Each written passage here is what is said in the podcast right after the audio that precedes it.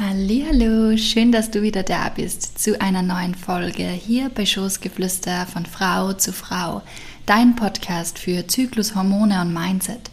Dieser Podcast verbindet Wissen, Inspiration und Bewusstsein rund um die Themen Frauengesundheit, Weiblichkeit und Persönlichkeitsentwicklung. In dieser Folge nehme ich wieder eine bestimmte Zyklusphase genauer unter die Lupe die Phase der Menstruation. Du erfährst physiologische Fakten, wofür diese Phase steht, worauf man in, da, in dieser Phase als Frau achten sollte, welche Gefühle diese Phase hervorrufen kann und wie sie sich auf den Sport und die Ernährung auswirkt. Ich freue mich, dass du da bist. So schön, dass es dich gibt. Mein Name ist Anna-Sophia Meiser und wir hören uns gleich wieder.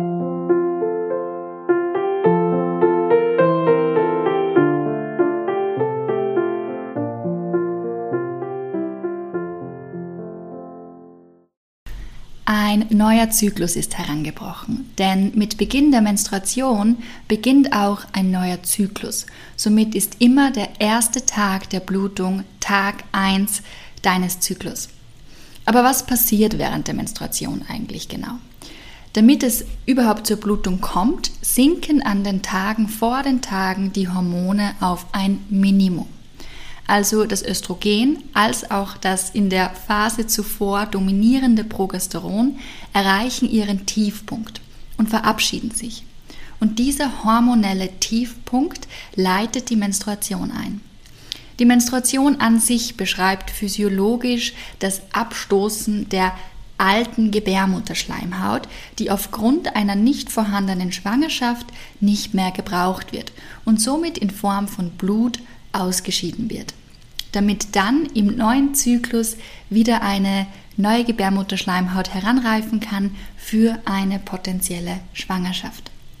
Das Abstoßen der Gebärmutterschleimhaut erfolgt durch Zusammenziehen, durch krampfartige Kontraktionen der Gebärmutter, die eben für manche Frauen mehr oder weniger spürbar sind. Wenn sie mehr spürbar sind, dann kennt man das unter den bekannten Regelschmerzen oder Regelkrämpfe. Ähm, in der Regel beträgt die Blutmenge, die eine Frau während der Menstruation verliert, circa 50 Milliliter. Das ist ungefähr ein kleines Schnapsglas oder ungefähr drei Esslöffel. Esslöffel. Also eigentlich gar nicht so viel, fühlt sich irgendwie immer mehr an. Grundsätzlich kann ein gesunder Körper mit dem Blut und auch und auch Eisenverlust gut umgehen. Aber es kann als Frau mit stärkeren Blutungen über einen längeren Zeitraum vor allem auch mal zu einem Eisenmangel kommen. Zeichen für einen Eisenmangel können extreme Müdigkeit sein, Energieverlust ähm, starke Blässe etc. etc. Wenn dir das bei dir auffällt, dann schadet es sicher nicht mal ein Blutbild beim Arzt machen zu lassen und sich konkret den Eisenwert anzuschauen. Also ich hatte mal nach dem Absetzen der Pille einen sehr, sehr extremen Eisenmangel und zu dieser Zeit ist es mir wirklich nicht mehr gut gegangen. Also dieser, wie ich gerade gesagt, extreme Müdigkeit, Energieverlust. Das Eisen ist auch dafür verantwortlich, dass es den Sauerstoff im Blut transportiert. Und zu dieser Zeit hm, war ich sportlich sehr, sehr aktiv und ich habe dann sehr viele sportliche Tätigkeiten wie am Berg gehen oder Mountainbiken überhaupt nicht, überhaupt nicht mehr machen können, ähm, weil, weil, ja, weil ich es gefühlt einfach nicht mehr ähm, erschnaufen habe können. Also wie gesagt, dieser Sauerstofftransport, also das habe ich vor allem gemerkt.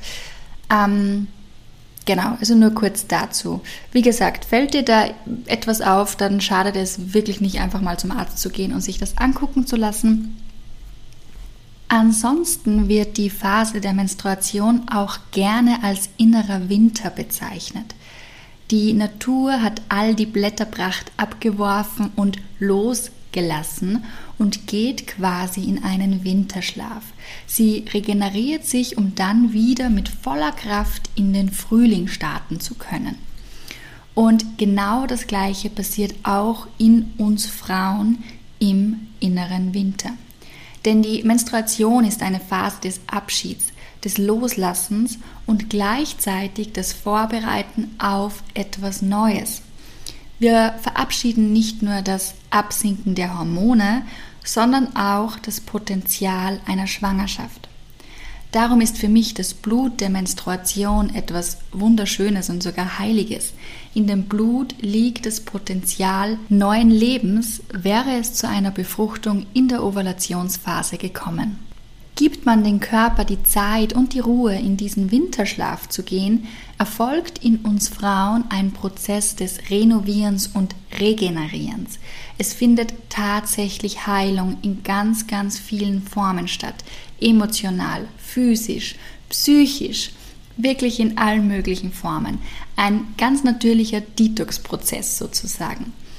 Und dieser Prozess wird auch gerne begleitet durch einen Höchststand des Zurückziehens.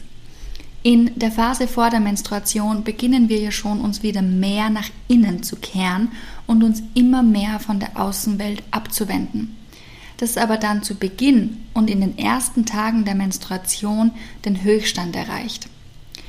Das Gefühl von lasst mich einfach in Ruhe, ich will nichts hören, ich will nichts sehen, kann ganz typisch sein für diese Zeit. Und wenn du dieses Gefühl auch kennst, dann ist alles gut. Du bist deshalb nicht komisch. Ich weiß, diese und auch die Lutealphase sind die beiden Phasen, die gesellschaftlich am meisten, hm, sagen wir mal, Probleme bereiten, weil das Gefühl von Rückzug und einfach mal nichts tun überhaupt nicht mit den gesellschaftlichen Werten und Normen zusammenpassen. Und umso mehr wir uns dem gesellschaftlichen Müssen, vor allem in der Phase der Menstruation, unterwerfen und uns nicht den Raum und die Ruhe geben, die wir gerade eigentlich am meisten bräuchten, umso geladener sind wir und unsere Stimmung. Meistens zumindest. Darum, wenn du dieses Verlangen nach Ruhe und Rückzug und Abschottung hast, dann bist du nicht komisch. Gib diesem Gefühl Raum Versuche dir beruflich und privat für diese Phase so viel Freiraum zu schaffen, wie nur irgendwie möglich ist. Und ja, gib dich dem Prozess des Menstruierens hin. Und du wirst merken, umso mehr du in dieser Phase auf deinen Körper hörst und dir diese Ruhe gönnst, umso produktiver und mit mehr Energie wirst du auch für den restlichen Zyklus belohnt werden. Und wie sieht es nun mit dem Sport aus? Sport ja oder nein und auch die Intensität ist sehr individuell während der Menstruation. Grundsätzlich hat der niedrige Hormonhaushalt keinen Einfluss auf die sportliche Leistung. Ganz im Gegenteil, das niedrige Level der Hormone Östrogen und Progesteron macht uns hormonell dem Mann ähnlicher. Allerdings braucht der weibliche Körper für den Prozess der Menstruation sehr, sehr viel Energie, das wir gerne in unserem Energielevel spüren und sich durch große Müdigkeit und Leistungsverringerung bemerkbar macht. Denn der Akt des Menstruierens, Menstruieren als ein Verb, ein Tunwort, da tut der Körper ja aktiv etwas. Und aus diesem Grund ist die Frage nach Sport zu dieser Zeit wirklich super individuell. Da sollte jede Frau gut auf sich und ihren Körper hören. Wenn du merkst, du hast die Energie und hast Lust, eine Sporteinheit einzulegen, dann sind dir grundsätzlich keine Grenzen gesetzt, sowohl von der Sportart als, als auch von der Intensität. Nur eines sollte man beachten. Während der Menstruation ist das Gewebe im Beckenraum weicher als sonst und somit auch anfälliger für ganz, ganz kleine Mikroverletzungen. Darum sollte man zu dieser Zeit nicht unbedingt neue Übungen, Bewegungsabläufe, wie das zum Beispiel im Krafttraining oft der Fall ist. Ein neues Gerät, eine neue Übung, ein neues Workout, eine neue Bewegungsausführung. Bleibe in dieser Phase eher bei Trainings und Workouts und Übungen, die du gewohnt bist. Wenn du allerdings zu den Frauen gehörst, die sich überhaupt nicht nach Sport fühlen zu dieser Zeit und der Körper auch eindeutige Signale gibt von, hey, Ruhe ist jetzt angesagt, dann gib dem bitte nach und gönn dir die Pause.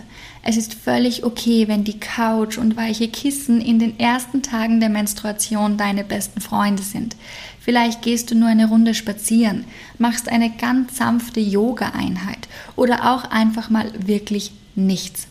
Ich habe die Erfahrung gemacht, dass gerade einen Tag vor dem Beginn der Menstruation moderate Bewegung wie Spazierengehen oder Wandern mir sehr gut tut.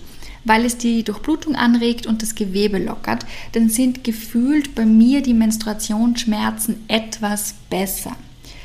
Bezüglich starken Menstruationskrämpfen und Schmerzen gibt es bereits eine Folge, die kannst du dir sehr, sehr gerne anhören. Wenn du dazu mehr Wissen bzw. dir Tipps zur möglichen Linderung holen möchtest. Darauf gehe ich hier jetzt nicht weiter ein. Die Ernährung.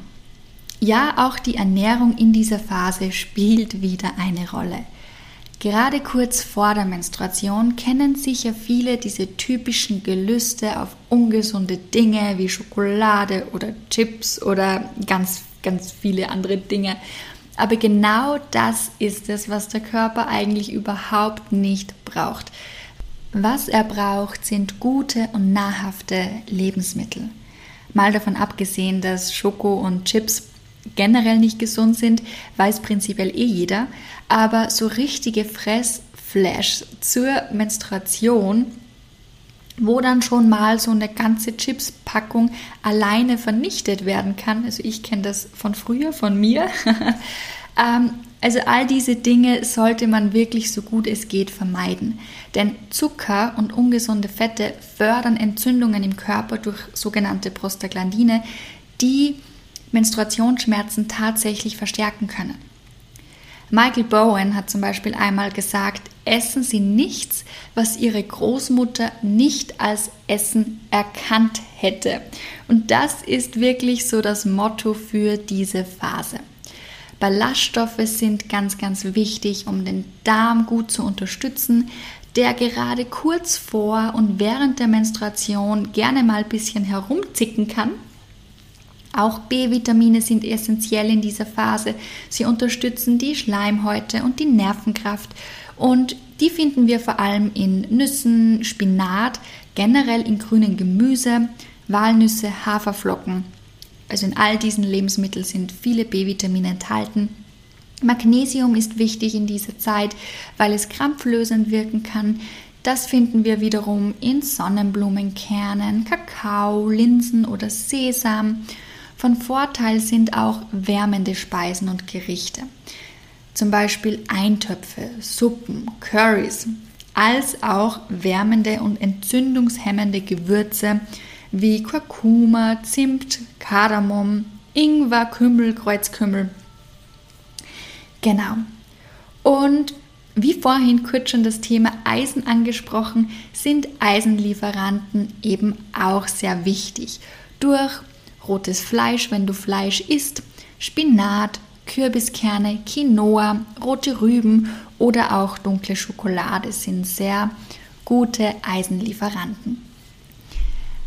Also, kurz zusammengefasst, Ruhe und nahrhafte Nahrungsmittel sind in dieser Phase ausschlaggebend. Beim Thema Sport entscheide für dich, wie es dir geht und was du gerade brauchst. Aber auch mal nichts zu, tun ist völlig in Ordnung. Und in diesem Sinne hoffe ich, du hast dir aus dieser Folge etwas mitnehmen können und sie hilft dir dabei, dich und deinen Zyklus besser zu verstehen. Wenn du mehr von den Themen Zyklus, Hormone und Mindset erfahren möchtest, dann schau doch super gerne auf meiner Instagram-Seite unter nature.off.woman Anna Meiser vorbei. Danke, dass es dich gibt. Ich wünsche dir einen wunderschönen Tag. Alles Liebe und Gute, deine Anna.